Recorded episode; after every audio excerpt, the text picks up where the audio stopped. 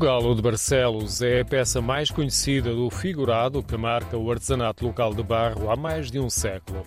Há outras criações, especialmente de cariz religioso, festivo ou que retratam o cotidiano minhoto. São elementos característicos do figurado de Barcelos. Muito colorido, com muita cor, peças com muita expressão e peças também muito relacionadas aqui com as tradições do Minho. Temos muito o amarelo, o laranja, o verde, o vermelho. São essencialmente essas cores que, que mais se destacam no nosso figurado. Vítor Baraz é um dos artesãos que, com o irmão, se dedicam à produção dos bonecos de barro.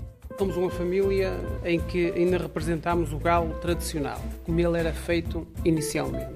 Temos os coretos, que também é um dos nossos símbolos, mas tudo dentro de peças eh, típicas aqui da região.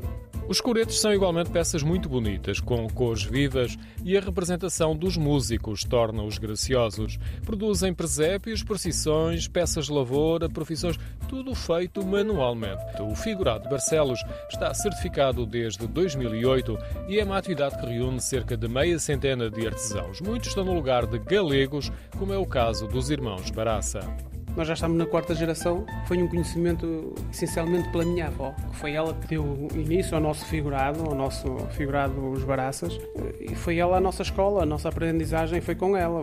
A avó, Ana Baraça, foi uma das artesãs que marcou um estilo na produção do figurado muito representativo do cotidiano rural. Foi também uma das mulheres que ajudou a projetar este tipo de artesanato e o seu mérito foi reconhecido em 1985 com o então Presidente da República a atribuir-lhe uma condecoração. A fotografia desse momento está fixada numa das paredes da olaria. Hoje os netos seguem a matriz da avó, mas procuram inovar, como salienta Moisés Baraça. A minha avó fazia um tipo de louça, era aquilo que rodeava aqui o meio, não é? A lavoura, tudo que fosse ligado à igreja. Ah, nós mantemos aquela um bocadinho a linha dela, mas já com outra evolução.